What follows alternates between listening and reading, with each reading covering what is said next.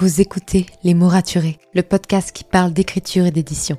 Je m'appelle Margot de Seine et je suis autrice de romans imaginaires en young adulte, notamment de la saga de dystopie fantastique Absolue, parue chez Big Bang, numéro 1 des ventes jeunesse à sa sortie. Les mots raturés, c'est le podcast qui donne la parole aux auteurs et aux acteurs du monde de l'édition et qui vous aide à aller des premières idées à la publication de votre roman. C'est aussi une académie en ligne avec des masterclass et des ateliers en live chaque mois. Je vous souhaite à tous et à toutes une très belle écoute. Hey, bonjour et bienvenue dans ce nouvel épisode de podcast. Aujourd'hui, je suis ravie de recevoir avec moi non pas un, mais deux invités, chose assez rare, il faut le dire, mais je suis très contente d'accueillir un nouveau duo. Il s'agit de Nathan et Tom Lévesque, auteurs et éditeurs pour la jeunesse, et c'est justement de ça dont on va parler aujourd'hui. Bonjour et bienvenue sur le podcast, je suis trop contente de vous avoir. Oui, merci Bonjour, de merci de nous accueil accueillir. dans Ce podcast dont on a bien entendu parler déjà. Ça fait plaisir, j'espère en bien. oui, oui, j'ai écouté notamment une alors. très belle, euh, très belle interview de Andarta. Ah, euh, forcément, effectivement. C'était d'ailleurs une interview que j'ai adoré tourner donc avec euh, Claire Dickschmann, qui est euh, en fait la, la chargée de l'œuvre de Pierre Bottero dans l'adaptation des Willan en série animée. Si vous n'avez pas écouté cet épisode, il est trop chouette parce que Claire est passionnante. Dites-moi, euh, Nathan, Tom, est-ce que vous pourriez vous présenter pour toutes les personnes qui, vous ne connaissent, que, qui ne vous ne connaîtraient pas en fait et qui auraient besoin d'un petit backup sur qui vous êtes, ce que vous faites actuellement? Oui, bah, alors déjà, je dois dire que je suis euh, flatté que tu dises Nathan et Tom, parce que d'habitude, les gens disent Bah, Tom et alors, en fait, c'est parce que vous apparaissez sur ma Non, caméra dans ce sens-là. que- Donc, effectivement, ça mieux. je, je lis vos prénoms dans ce sens-là.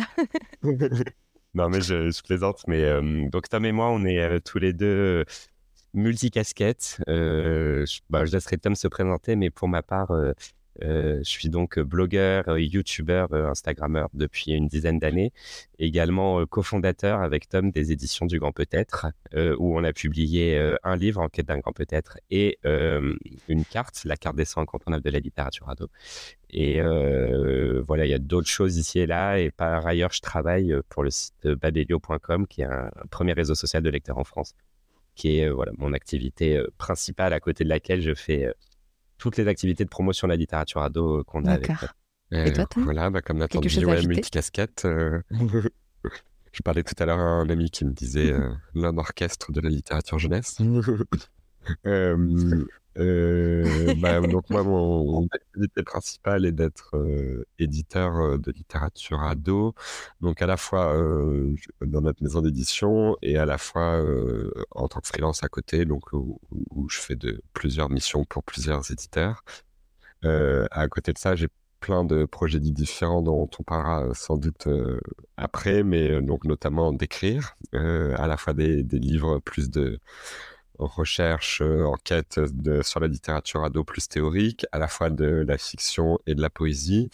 Et euh, voilà, j'ai d'autres projets comme euh, de fonder avec d'autres collègues, amis, auteurs, éditeurs, une maison permanente pour dédiée à la littérature jeunesse francophone. Effectivement, on va parler et on va aborder un peu tous ces sujets. Mais avant toute chose, j'aimerais revenir vraiment en arrière, puisque voilà, Nathan l'a évoqué. À la base, vous étiez tous les deux blogueurs. Vous aviez 13 ans, vous avez décidé d'ouvrir votre propre blog pour parler de vos lectures. Qu'est-ce qui a tout déclenché en fait? Et je précise pour les personnes qui nous écoutent, vous êtes jumeaux, donc forcément vous aviez le même âge, donc euh, au cas où les gens ne sauraient pas. Et en fait, qu'est-ce qui, vous- qu'est-ce qui vous est passé par la tête pour vous dire, ok, tous les deux, on va se lancer sur Internet pour parler lecture? Les gens vont peut-être dire que tu mens quand on est jumeaux, parce que je crois que euh, à la voix, on a la même voix. Enfin, souvent au téléphone, les gens nous confondent, donc ça se trouve, Ça va que parce que même comme vous n'avez pas le même micro, le- l'effet son sera légèrement différent. Donc je pense que les gens pourront vous différencier quand même. Bon, ça va. Alors, bah, je sais pas, Tom, si tu veux. euh, Euh, bah, on a un peu deux parcours d'entrée différents, mais ça s'est fait à peu près au- en effet au même moment en, en 2010. Euh, moi, c'était. euh, en fait, on, a tous les deux eu envie de partager euh, des lectures. Après, moi, j'avoue que ça s'est fait aussi de manière très vénale à mon âge, puisque c'est Gallimard qui a lancé un appel à chroniqueurs pour. pour voilà, chroniquer des livres de Gallimard Jeunesse, recevoir des livres en avant-première, enfin bref, des, services de presse. Mais c'était la première fois qu'un éditeur s'adressait non pas seulement aux journalistes, mais aux blogueurs. Et donc recevoir en avant-première des livres de Gallimard Jeunesse à, à 13 ans, c'était évidemment immanquable.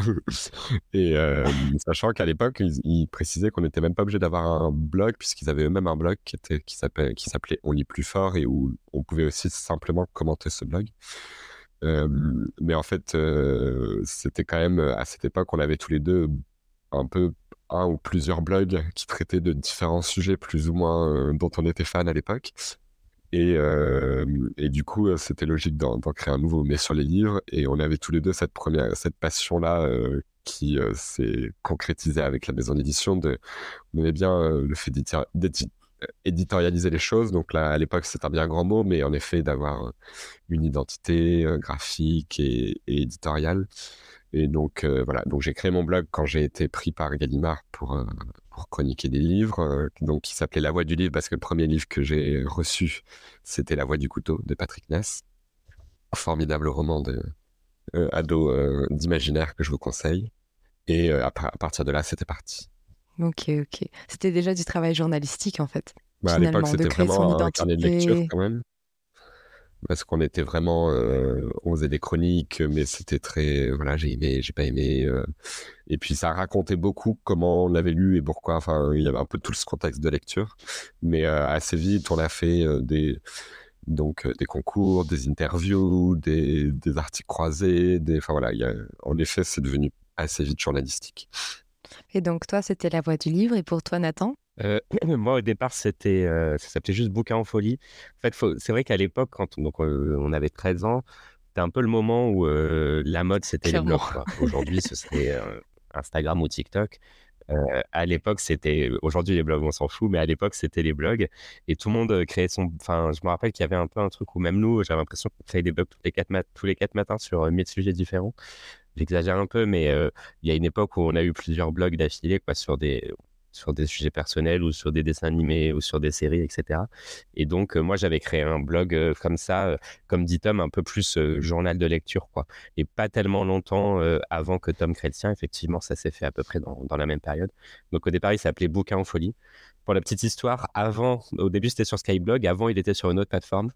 J'avais fait une faute d'orthographe dans l'adresse du, du, site. Donc, c'était Bouquin en folie, mais sans le U à bouquin. Et ensuite, on pouvait plus changer. Donc, j'avais l'air un peu bête avec mon, bouquin sans U. Et après, c'est devenu Bouquin en folie, ce qui était quand même pas un, un, titre euh, absolument fabuleux. Et ensuite, c'est devenu le cahier de lecture de Nathan, qui n'était pas non plus fabuleux, mais au moins, c'était un peu plus. Euh, un peu plus personnel. finalement, d'ailleurs, des noms que vous, aviez, que vous avez gardés, puisque aujourd'hui, c'est euh, aussi vos noms de compte Instagram. Oui, c'est ça. Bah, assez vite, enfin, moi, j'ai assez vite, j'ai créé une chaîne YouTube qui, au départ, était un complément du blog et qui, petit à petit, a pris le pas sur euh, le blog et, c'est devenu plutôt l'inverse. Euh, et faut dire qu'on. enfin, je veux pas minimiser notre travail parce que je sais qu'on a beaucoup travaillé pour, pour ce blog et tout, mais je pense qu'on a aussi eu de la chance d'arriver à un moment où il n'y avait pas tant de blogueurs et de gens connus que ça sur les réseaux sociaux. Et donc, assez vite, on a été identifié. Euh, euh, dans ce milieu-là, à un moment où il y avait peut-être moins de concurrence. Je pense que ce qui nous a aussi un peu aidé, c'est le fait qu'on est deux mecs qui sont jumeaux, parce qu'il y a quand même moins de garçons, lecteurs, blogueurs, littéraires, etc. Et en plus, comme on était jumeaux, on était assez, vite identifiés par les gens euh, parce qu'ils se demandaient c'est qui ces deux énergumènes euh, qui, qui sont tous les deux fadas de bouquins et qui en parlent sur Internet et qui veulent en faire leur métier.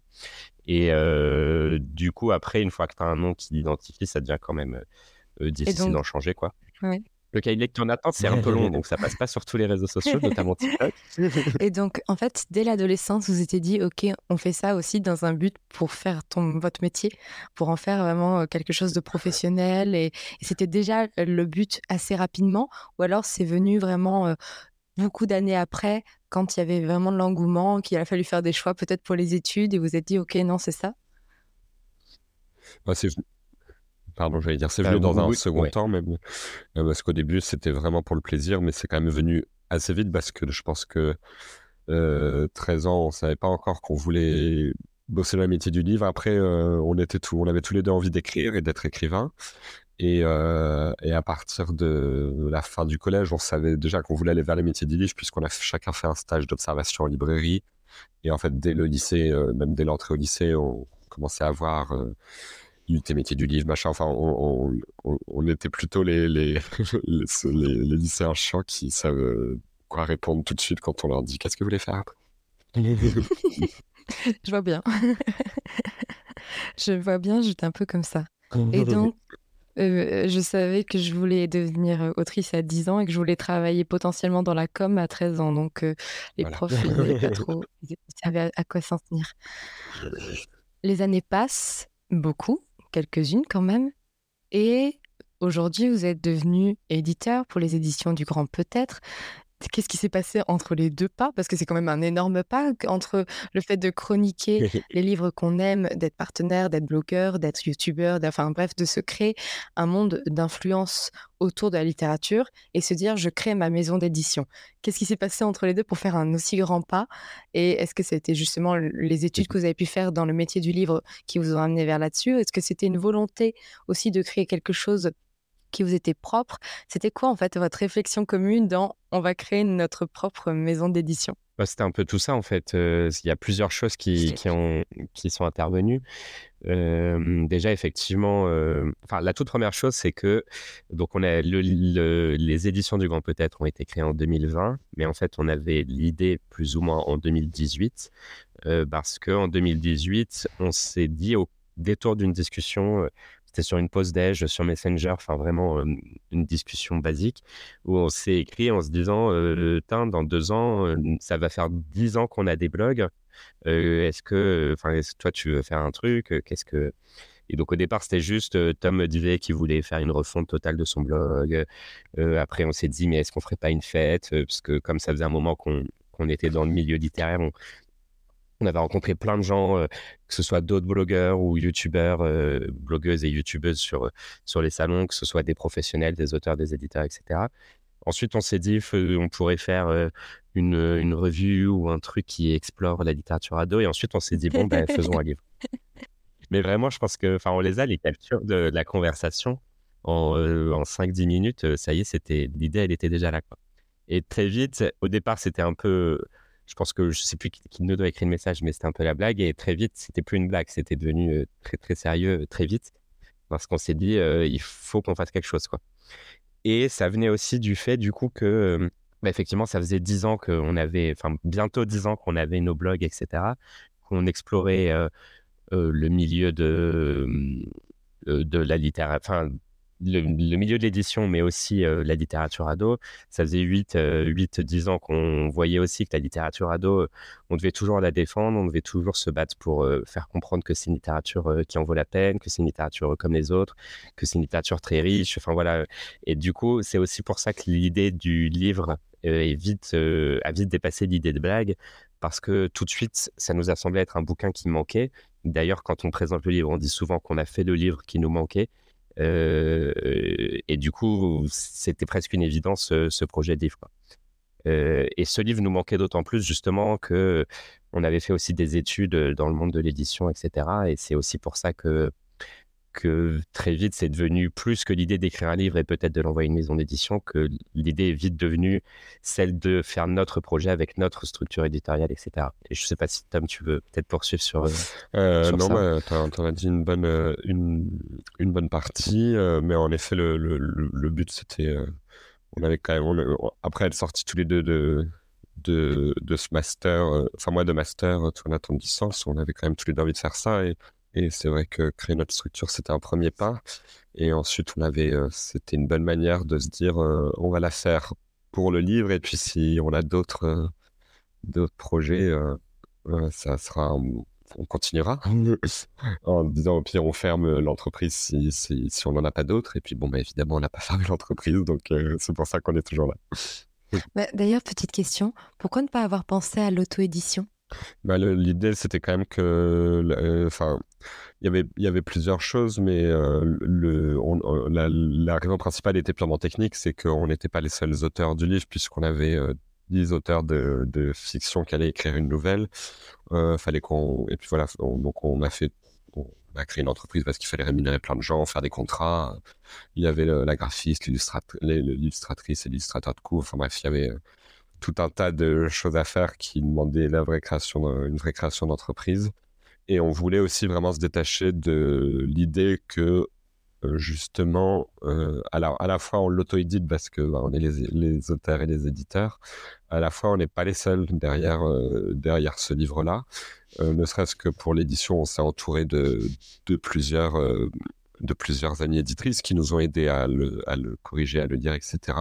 Et c'était important pour nous d'avoir une, voilà, une figure éditoriale derrière qui, qui, montre le travail collectif qu'il y a derrière et pas seulement de Nathan et moi.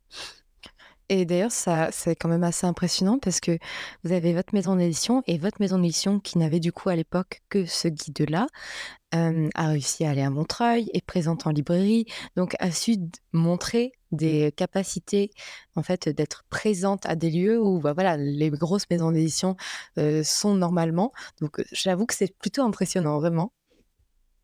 Bah merci, c'est gentil.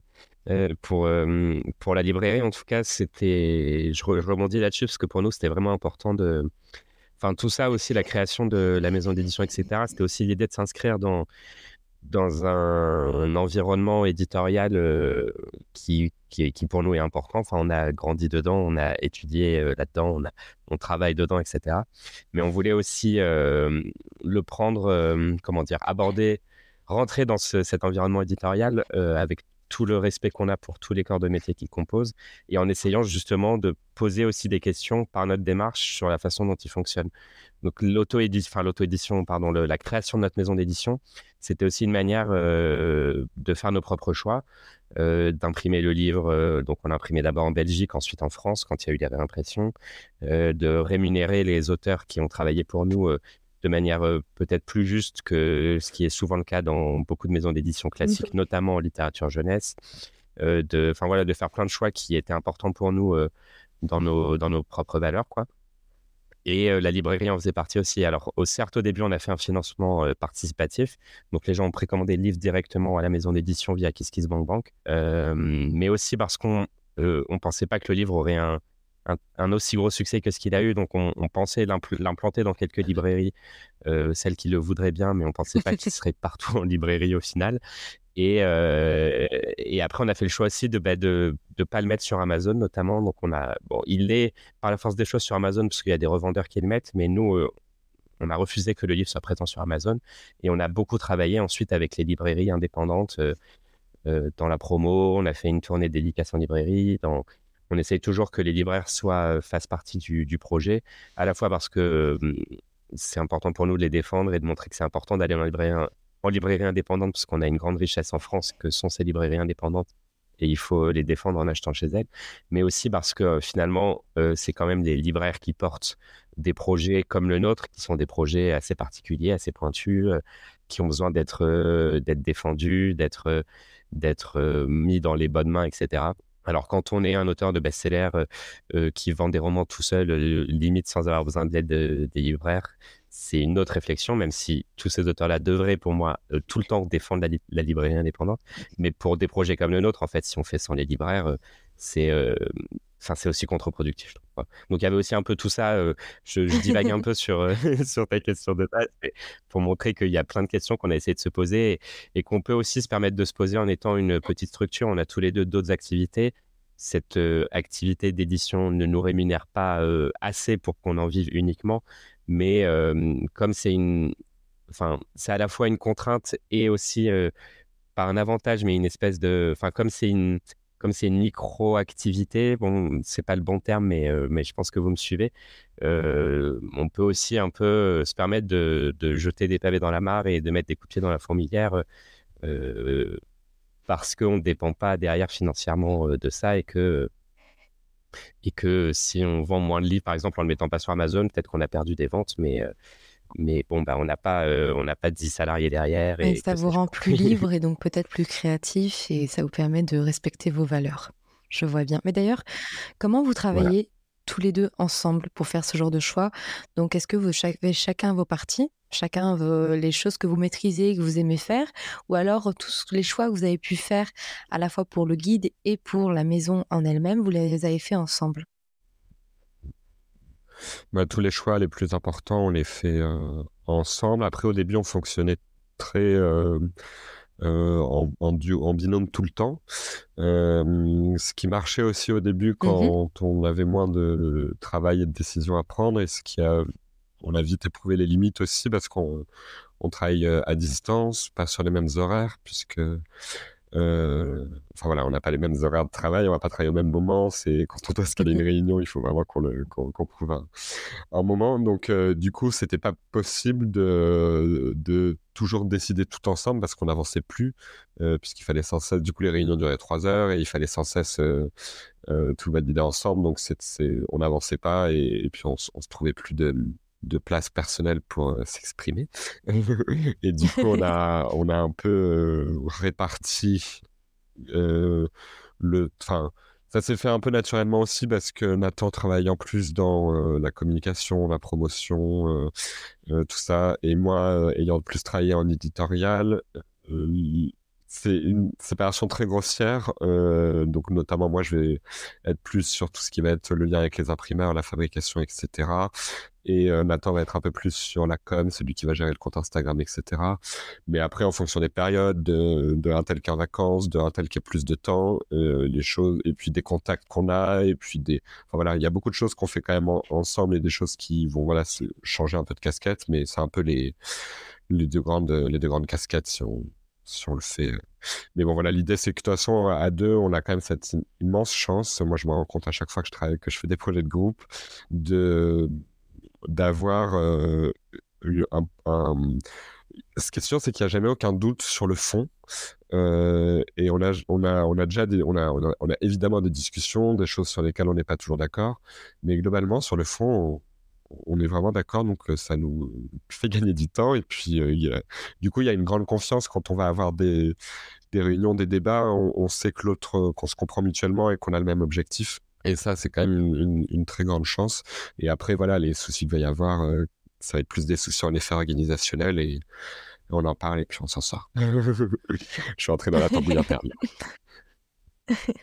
non, c'est clair que c'est pas toujours facile de travailler en famille, mais en même temps, pour le coup, quand on est frère et sœur, dans votre cas encore plus quand on est jumeaux, on a l'habitude de travailler ensemble, donc ça, peut être aussi un très bel avantage. Mmh.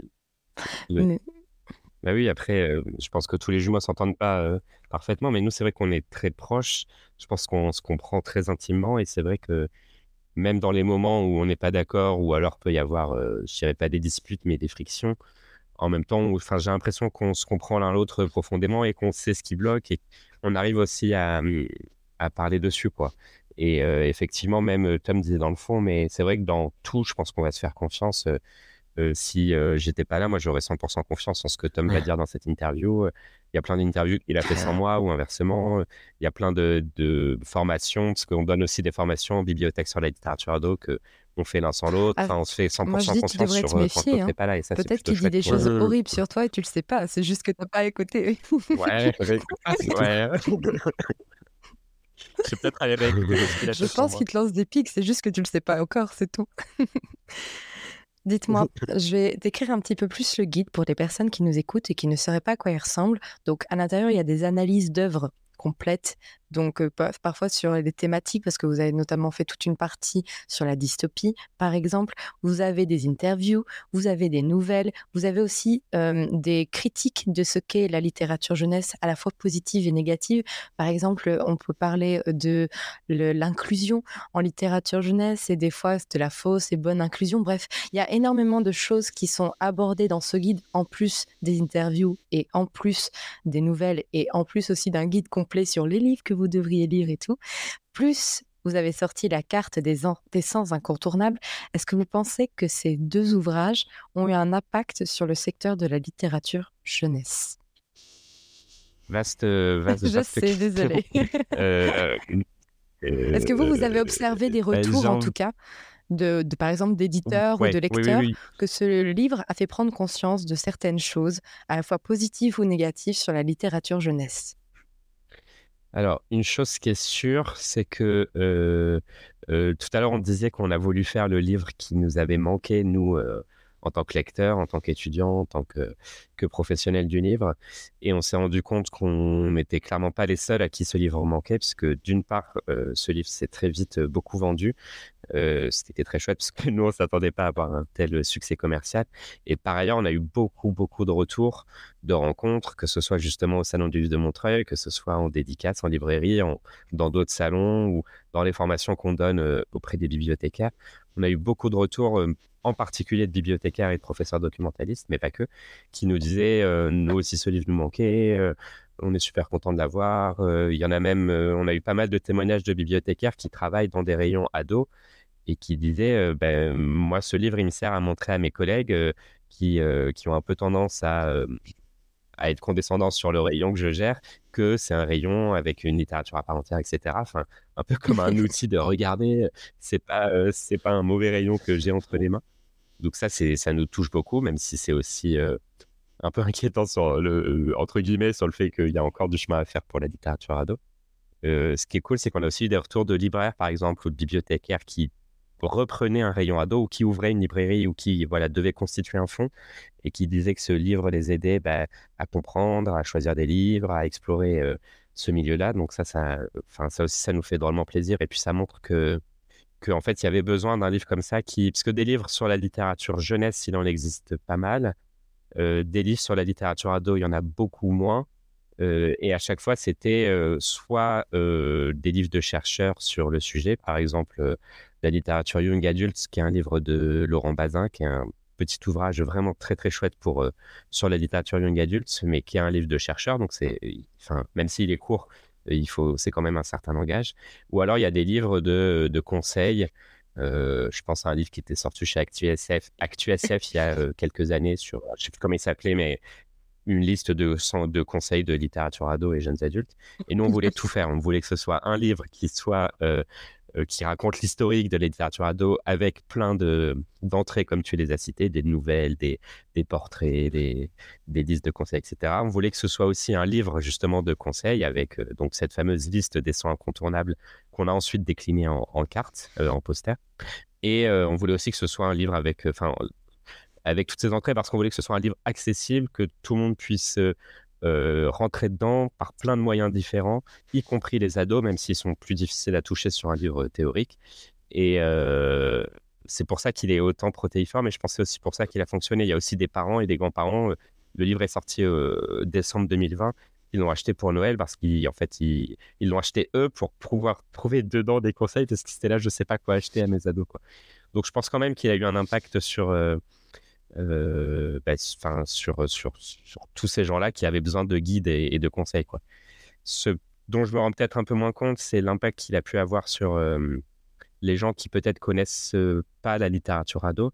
Bon, les parents, les grands-parents et tout peuvent en faire partie parce qu'ils ont besoin de rentrer dedans, et puis les professionnels que j'y aussi, mais je ne sais pas si des gens qui sont totalement réticents à cette littérature et qui la déconsidèrent, est-ce qu'ils en ont entendu parler? Est-ce que ça a eu un impact sur leur vision? Ça, j'ai un peu plus de mal à le, le J'ai une petite anecdote quand même d'une, euh, d'une que j'ai rencontrée un jour qui me dit qu'elle s'est servie de notre livre pour une, une, maman qui arrivait en librairie et qui disait qu'elle elle avait quand même hâte que sa fille se mette à lire des, des vrais livres. Et euh, bon, qui voilà, déprécie complètement les, les, les, lectures de sa fille. Et du coup, euh, elle lui a donné notre livre en disant Bon, euh, lisez ça. Donc elle l'achète et tout, et elle revient, je pense, euh, une ou deux semaines plus tard. Et là, elle a acheté euh, Dimar une muraille du Timothée de Fombelle, mais pas pour sa fille, mais pour elle. et donc là, je trouve que c'est une victoire. Effectivement, c'est une belle histoire. Ça prouve qu'il n'y a que les idiots qui changent pas d'avis et qu'à partir du moment où on est bien documenté et que en fait on, nous montre des preuves comme quoi il y a des choses bien, qu'il y a des choses variées, bah, on peut même faire changer d'avis les personnes les plus réfractaires. Pendant sept jours, fin septembre, début octobre, vous êtes allé plus loin puisque vous faisiez pour l'instant du papier et vous avez décidé de mettre en place un pop-up store 100% dédié à la littérature ado. Vous avez organisé des rencontres, des dédicaces, notamment plusieurs de mes amis ont dédicacé là-bas, donc euh, j'étais trop contente pour elle et un peu jalouse, j'aurais trop aimé venir. Ah, donc je pense à Clara Hero, je pense à Laetitia Lajoigny. Quel était le but du pop-up?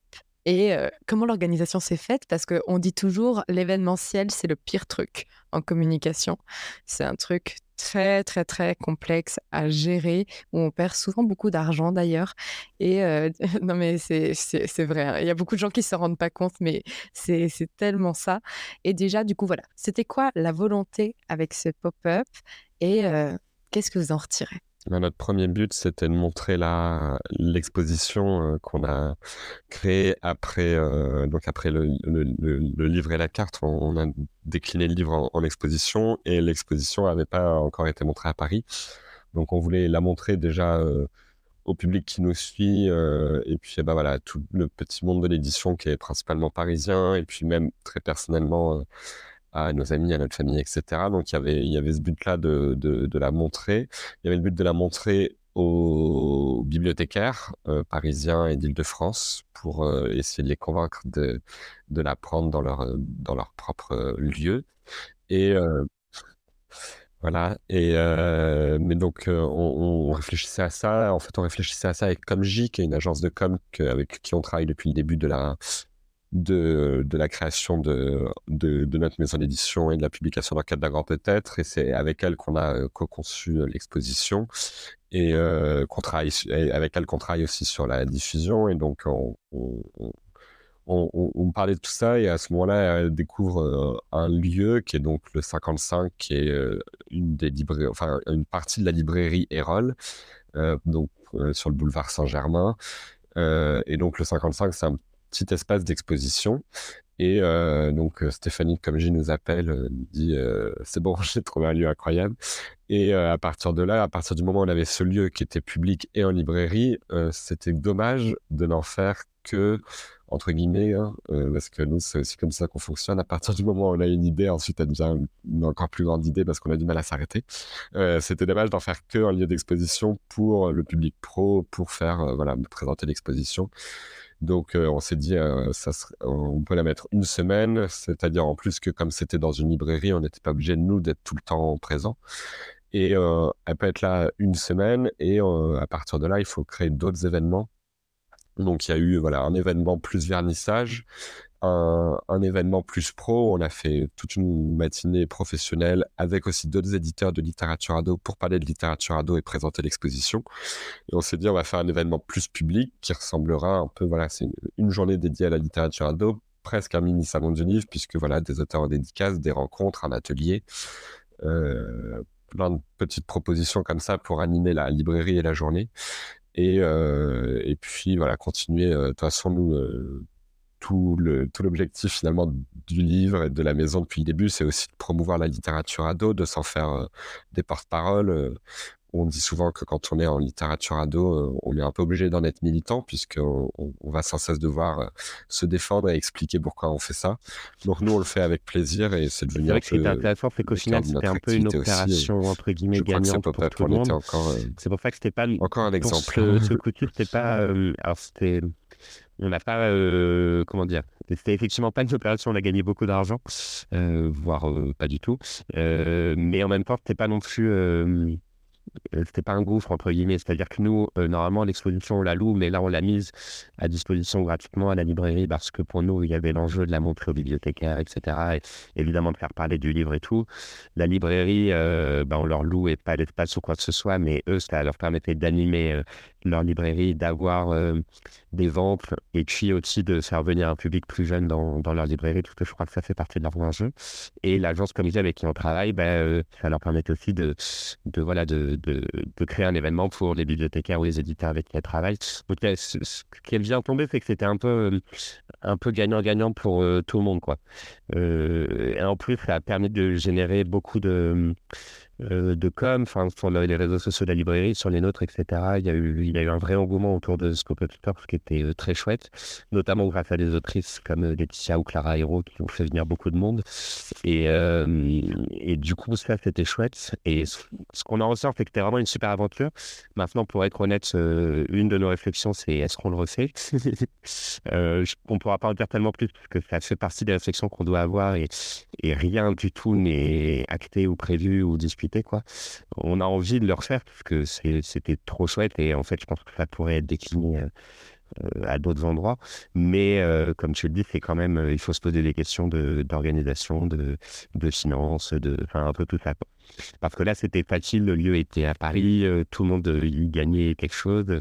Maintenant, si on va le faire ailleurs, il faut qu'on voit comment. Oui, parce que c'est tout sauf facile.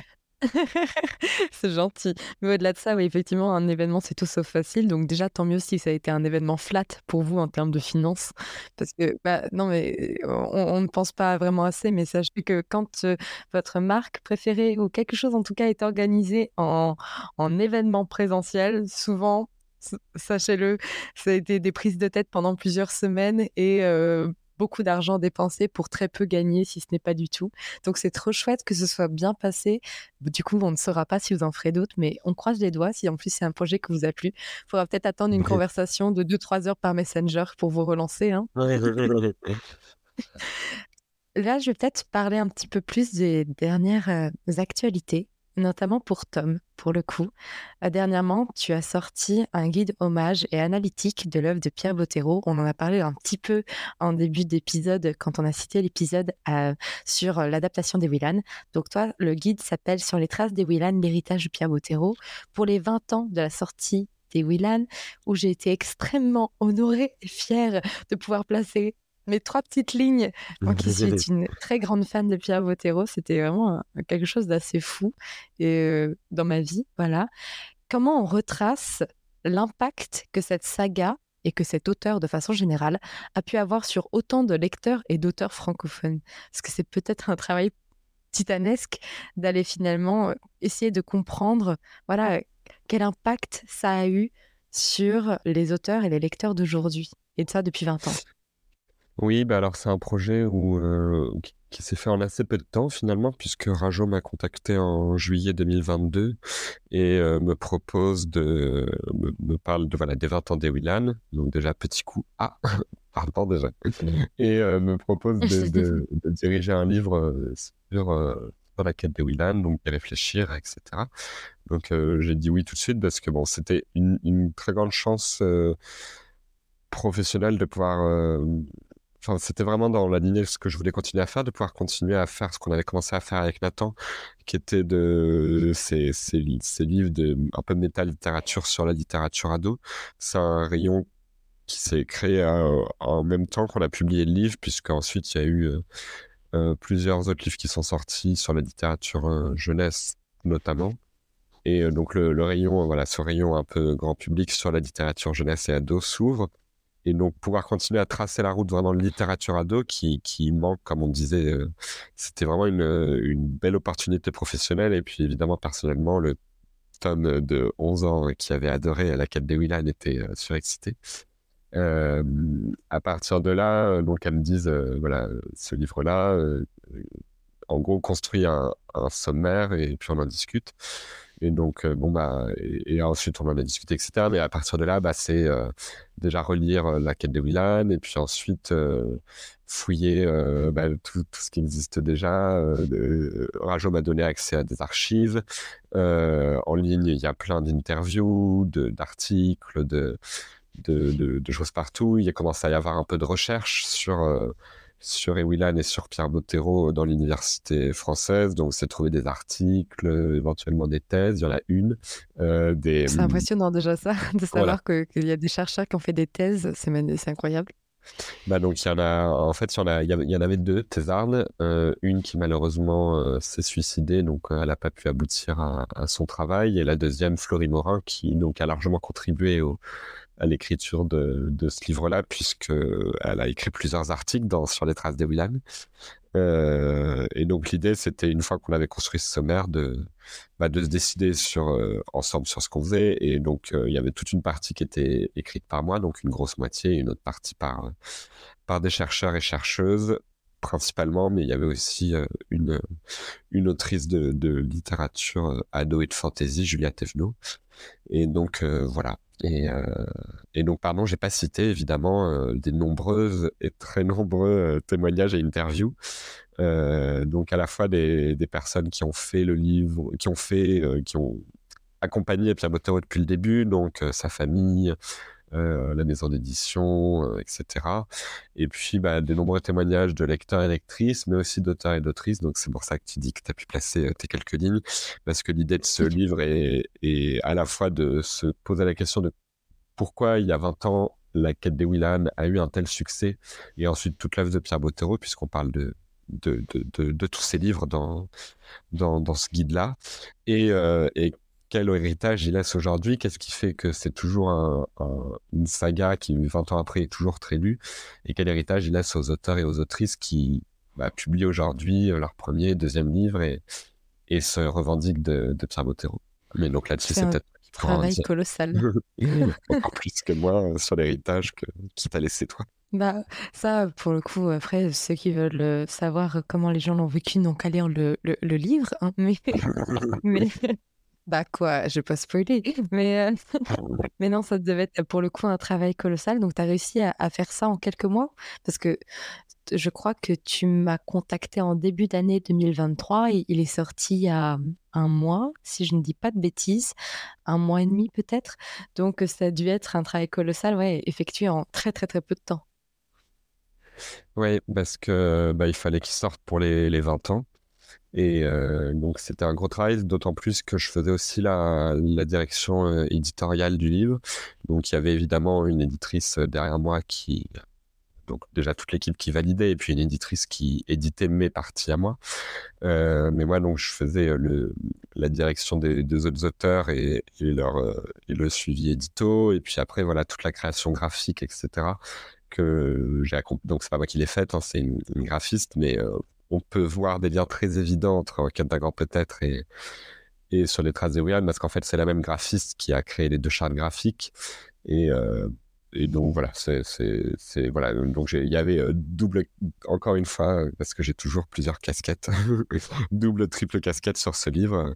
C'était un peu inévitable parce qu'un livre comme ça, il faut, je pense, une bonne vue euh, d'ensemble du projet et, et une cohérence un peu dans toutes les étapes pour, voilà, je pense, pour que ça soit aussi complet à la fin. Mais c'est vrai que du coup, c'était un, un très gros boulot. Et ensuite, le mois d'août et les vacances n'étaient pas, euh, pas de trop. je me doute, je me doute. Tiens, je vais évoquer une de tes dernières casquettes mises sur la tête. Euh, à un moment donné, sache que tu ne vas plus pouvoir passer les portes. Euh, quand on accumule les casquettes, on ne peut plus finalement avancer dans la vie, donc fais attention à ça. J'aimerais évoquer, tu l'as un tout petit peu évoqué dans ta présentation aussi, la création de la Maison de la littérature jeunesse francophone. C'est un très long nom à dire, il faut prendre sa respiration bien avant. Est-ce que tu peux m'en parler un petit peu plus? Pourquoi ce projet? Qu'est-ce que c'est? Parce que je pense que pour beaucoup, c'est un peu flou. Donc, quel est son but premier? Et où ça se situe? Parce que c'est un vrai lieu. Euh, qui, qui participe? Je sais, j'ai beaucoup de questions, mais ça me pose beaucoup de questions. Je suis vraiment très curieuse d'en savoir plus. Oui, bah en fait, c'est un projet qui est. Qui est... Oula, pardon, il y a mon chat qui m'a. Attaque de chat. Je recommence. Euh, donc c'est un lieu qu'on a, mmh, euh, c'est une idée de, qui est venue en 2020, donc euh, fin de confinement, on n'en pouvait tous plus et on réfléchissait à, à, à des rêves un peu fous. Qu'est-ce qu'on ferait avec euh, un million d'euros Donc, enfin dans ce cas-là, du coup plusieurs millions d'euros. Mais donc qu'est-ce qu'on ferait? Donc on avait tous des, des, des idées. donc il y en a une de nous qui voulait c'était un groupe d'amis, hein, encore une fois, une conversation Messenger. C'est très dangereux, les conversations Messenger, visiblement. Une qui voulait un centre d'archives sur la littérature jeunesse. Il y en a un autre qui voulait ouvrir des résidences.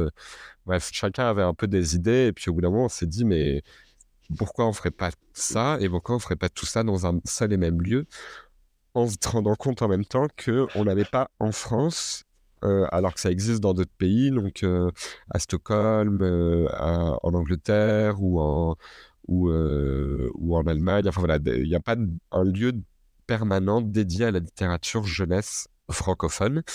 Et on se dit, bon, bah, faisons-le. Et donc, à partir de là, on a construit tout un dossier avec un peu, ce serait quoi, la maison de la littérature jeunesse francophone. Donc, mission première était d'avoir un lieu vraiment tourné vers les enfants et les ados, avec non pas un espace de musée, mais vraiment des univers à explorer avec des installations, des attractions, des euh, voilà, avec dans nos inspirations justement Jonibaken à Stockholm, qui est un musée dédié à la littérature jeunesse suédoise et, et notamment à Astrid Lindgren, donc l'autrice de Fifi Brin d'Acier, où il y a vraiment un petit train qui se balade dans les univers de, de Astrid Lindgren. Donc voilà, avec cette idée de choses un peu rêvées, on peut penser aux installations de Ponty à Nantes, autour des, poussins, on peut penser bah, à, Nantes aussi, aux machines de Nantes. Voilà, avoir des choses un peu qui font rêver et où on entre tout de suite dans euh, la littérature euh, jeunesse. Un de nos rêves, euh, ça serait d'avoir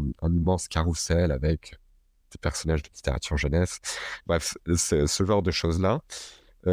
associé à ça, un centre, un lieu d'archives, donc où on récolte les brouillons des, de littérature jeunesse, que ce soit des originaux ou des brouillons d'illustrateurs, des, manuscrits d'auteurs. Euh, que ça soit aussi un lieu de, de, résidence, donc à la fois pour des chercheurs et chercheuses, pour qu'ils viennent consulter ces, archives, mais aussi pour des auteurs, autrices, illustrateurs, illustratrices, pour qu'ils viennent créer. Euh, un lieu évidemment de célébration avec plein d'idées d'événementiel et notamment, euh, on espère un jour créer les babards de la littérature jeunesse, en tout cas euh, une espèce de grande cérémonie dédiée à tous les métiers euh, de la littérature jeunesse. Donc voilà, avec cette idée d'avoir euh, un lieu de célébration, de transmission, d'exploration de, la littérature jeunesse. Donc on a construit tout ce dossier et on a rencontré par l'intermédiaire de notre marraine, la bonne fée Nathalie Prince, qui est chercheuse à l'université du Mans et qui qui a ouvert euh, avec l'université une chaire raconter les histoires, euh, donc notamment sur la littérature euh, jeunesse, dont Clémentine Beauvais est, la marraine. Donc Clémentine Beauvais est une des autrices, éditrices, membres de, de, de, ce groupe conforme de la Maison de la littérature jeunesse, avec six autres personnes. Donc vous trouverez tous les noms sur, sur notre site internet, mais voilà, Anne-Fleur Multon, Aileen Mancho, Julia Tejno, Julie Vergès, Rotissoc et Sarah Guedes. Et je pense que je n'oublie personne, c'est toujours le moment où on a peur d'oublier. et, euh, et, donc, on, a rencontré euh, le, le, le, la, mairie du Mans qui, en fait, avait un lieu à nous proposer. Donc, l'actuel musée vert, qui est un, musée voilà, dédié à la, à, à la, à la faune, flore, vie locale du Mans et euh, qui vont, euh, ils, restructurent leur offre de musée, ils réunissent des musées entre eux, et donc ce lieu allait être laissé libre et ils voulaient le réinvestir dans un lieu culturel. Et on est arrivé euh, à ce moment-là. Et donc on a visité ce lieu et en fait c'était le lieu était fait pour notre projet quoi. Tout était là, on voyait exactement directement à chaque étage qu'est-ce qui allait s'installer.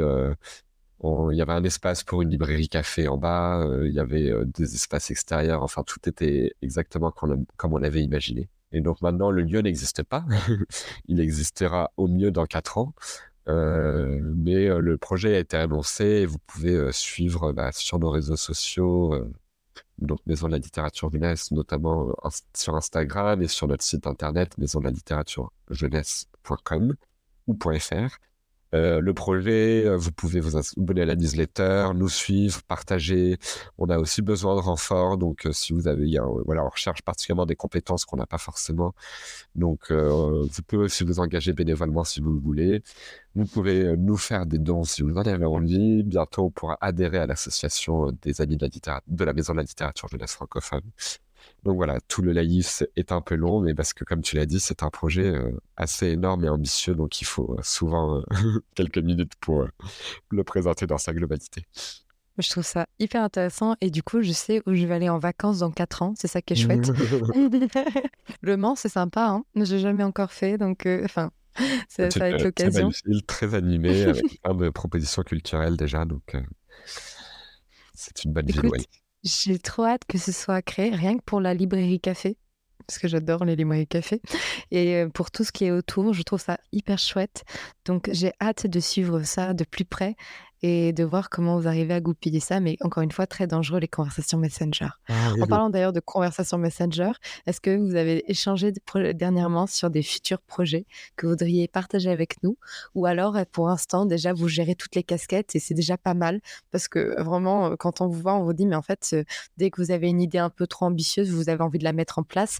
Mais à un moment donné, vous restez humain. J'espère que vous, prenez des jours en de ce moment, repos on est plutôt aussi. dans une période de réflexion. Euh, Enfin, il y a différentes choses. On continue à faire vivre le livre euh, et la carte. On continue à faire euh, vivre et à promouvoir l'exposition sur les chemins de la littérature ado, qui est donc dérivée de tout notre travail.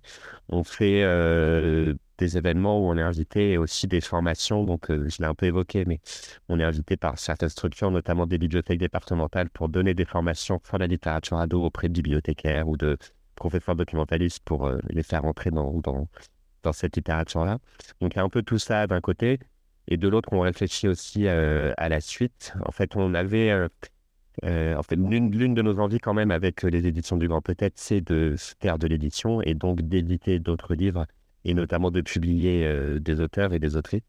Maintenant, la question, c'est c'est comment, c'est pourquoi, enfin, c'est quel projet lancer qui soit à la fois un projet qui nous ressemble, à la fois un projet qui reste euh, à la taille de, voilà, de notre structure et de nos moyens, qui soit aussi un projet qui ne vienne pas, euh, entre guillemets, même parce que parce que les, tout, texte est toujours, euh, enfin bon, il y a plein de textes vraiment super, mais qui ne pas encombrer un, marché qui est déjà euh, surchargé, où, beaucoup de livres ont du mal à se faire de place, où beaucoup d'auteurs ont du mal à, et d'autrices ont du mal à vivre. Donc euh, voilà, il y a un peu toutes ces questions-là, et puis aussi avec quel temps, quels moyens et quelles énergies de notre côté.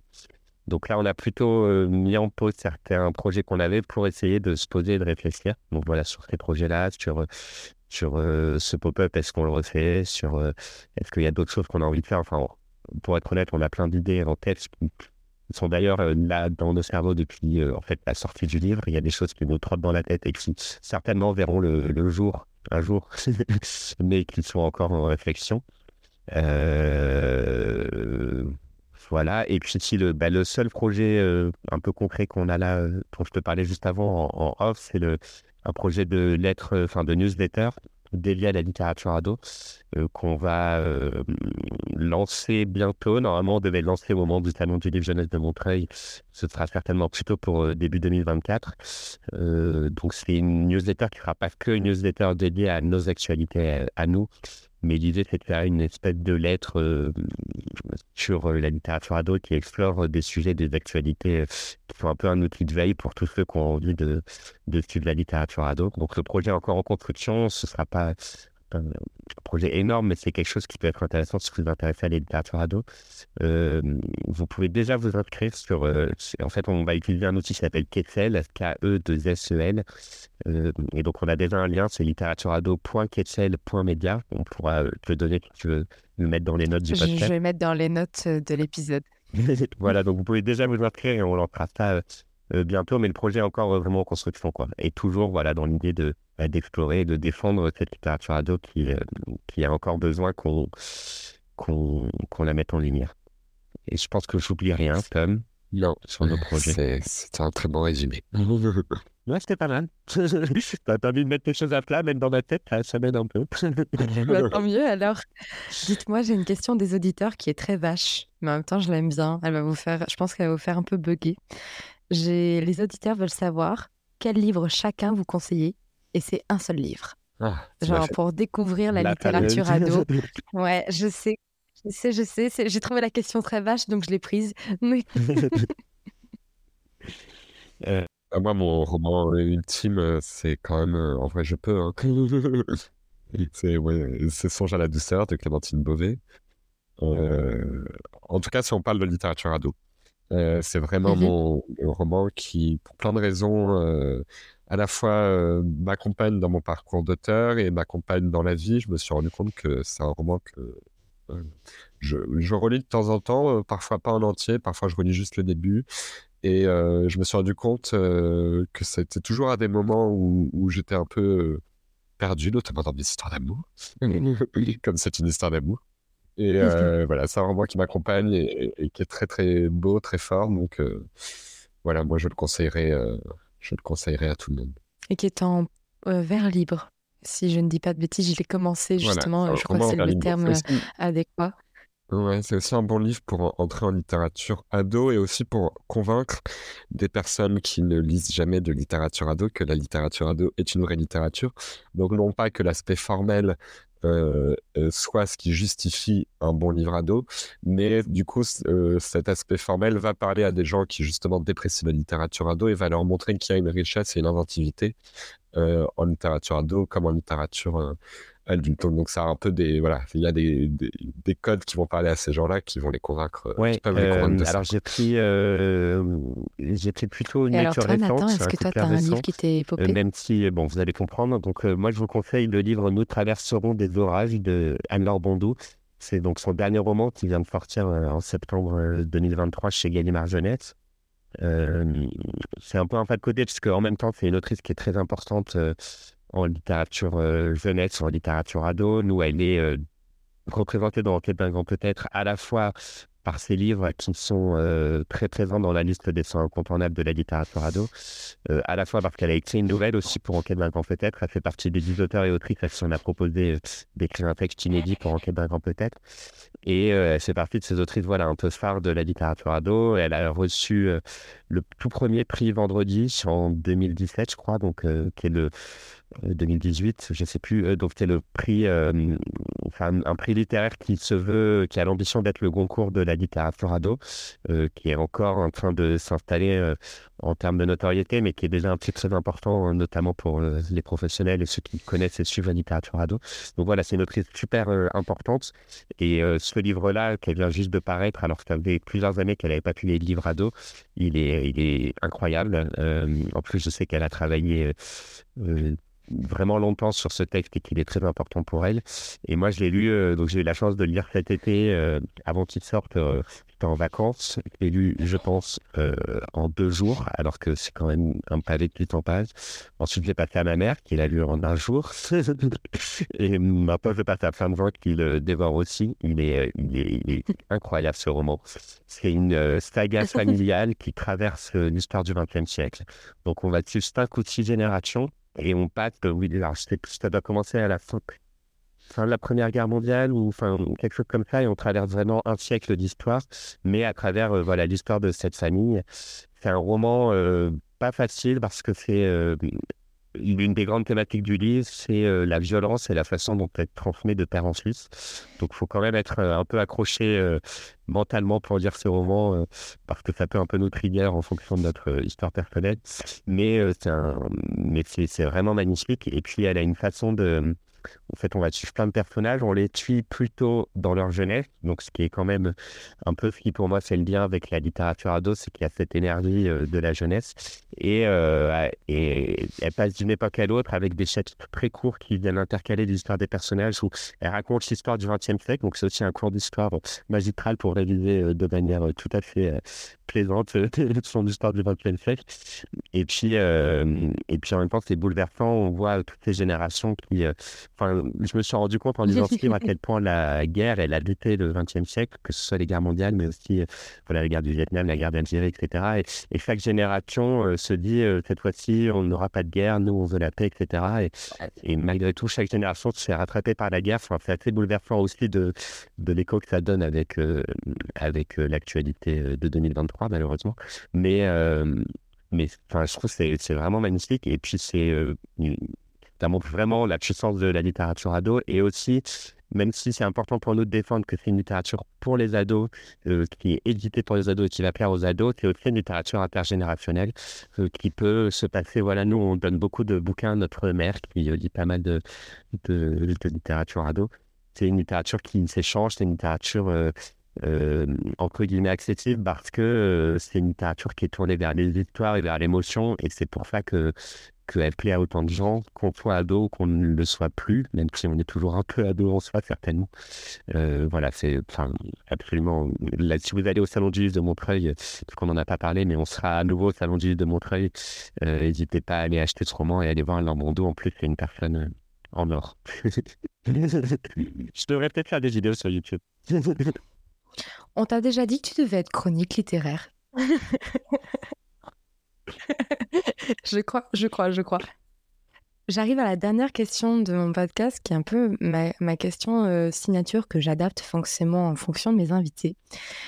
Si vous deviez donner trois conseils, tous les deux, à quelqu'un qui n'y connaît rien en littérature jeunesse et qui se dit, OK, j'avoue, je veux apprendre et je veux mieux comprendre. Ce serait quoi ces trois conseils pour mieux découvrir cette littérature euh, jeunesse et bah au-delà des a priori qu'on pourrait avoir? Le, enfin, moi, le premier qui me en tête pour faire un peu lien avec ce que je viens de dire, c'est peut-être pas vraiment un conseil, mais euh, enfin, qu'on soit en fait un jeune ou bon, je vais plutôt parler de littérature vraiment pour euh, pour les ados, que tout ce qui est album, etc. C'est aussi génial, mais c'est peut-être autre chose. Euh, la littérature ado, c'est une littérature qui euh, raconte des histoires euh, parce que euh, parce que les ados ils ont besoin qu'on leur raconte des histoires et ils veulent pas tergiverser pendant 200 pages sur euh, même, même si le bouquin est très bien écrit ils ont envie d'entrer dans une histoire. Et donc je dirais de faire confiance aux auteurs de littérature ado pour nous embarquer dans, de bonnes histoires. Je pense que ça peut être ça le, premier conseil parce que c'est forcément des livres qui, devraient vous faire voyager vous entraîner ailleurs. Et voilà accepter de accepter de faire confiance à ces auteurs là pour ce pour ce point là je sais pas, tu veux donner le deuxième quand même. Lire quoi? Que... euh, non, bah, j'aurais dit un peu la même chose, euh, même si en effet, euh, j'aurais résumé moins bien que Nathan en, disant juste lire de la littérature ado, parce que de toute façon, quand on connaît pas quelque chose, euh, c'est en, mettant, voilà, en mettant les mains dans le cambouis qu'on qu'on comprend ce qui se passe, quoi. Euh, je pense que un autre conseil qu'on peut donner, c'est bah, justement lire des livres qui de métalittérature, comme on disait, voilà, qui vont raconter c'est quoi la littérature jeunesse, comment elle est créée, d'où elle vient, etc. Donc euh, le nôtre est spécifiquement sur la littérature ado, mais il y en a d'autres des plus euh, de plus général. Donc il y a bah, chez Gallimard deux livres qui sont incontournable pour ça. Donc, il y en a un de Sophie van der Linden, euh, qui s'appelle la non, j'ai oublié le nom. Euh, c'est quoi la littérature jeunesse Bref, c'est sur la littérature jeunesse. Mais euh, vous, vous le trouverez facilement. Et un autre de Clémentine Beauvais, qui est un espèce de manuel d'écriture et de lecture, en fait, de littérature jeunesse et ado. Et, euh, et donc là, bas en plus, écrit avec la, la plume de Clémentine Beauvais. Donc, euh, c'est vraiment, euh, ça se lit vraiment comme un roman. Quoi. C'est comme une abeille, je crois. Voilà. un peu le lien avec celui de d'aller écouter, lire et voir des gens qui justement parlent de littérature jeunesse et littérature ado, parce que euh, ça marche à la fois pour les ados et à la fois pour euh, les non-ados justement.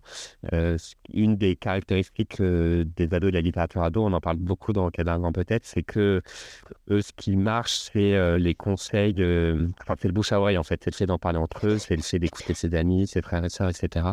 c'est pas, enfin c'est d'aller trouver des personnes qui en parlent et et je fais le lien avec ça parce que euh, on va parfois avoir du mal à trouver peut-être les livres qui vont nous plaire en littérature ado. Moi, je pense qu'il y a forcément un livre quelque part dans la littérature ado qui peut parler à, un lecteur, quel qu'il soit. Et euh, il faut sans doute trouver la bonne voie pour vous aiguiller sur celle-ci.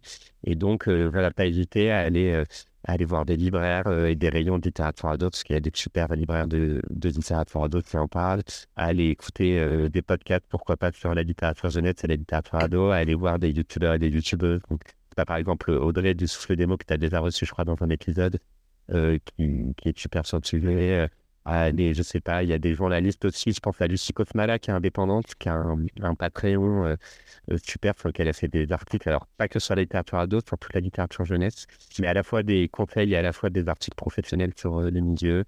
Il y a aussi plein de, de, journaux plus ou moins professionnels qui parlent de littérature jeunesse et ado. Voilà, il y a plein de ressources, nous on en a listé pas mal dans, dans peut-être, mais il y a plein de ressources qui permettent bah, d'aller explorer la littérature ado de plein de manières différentes.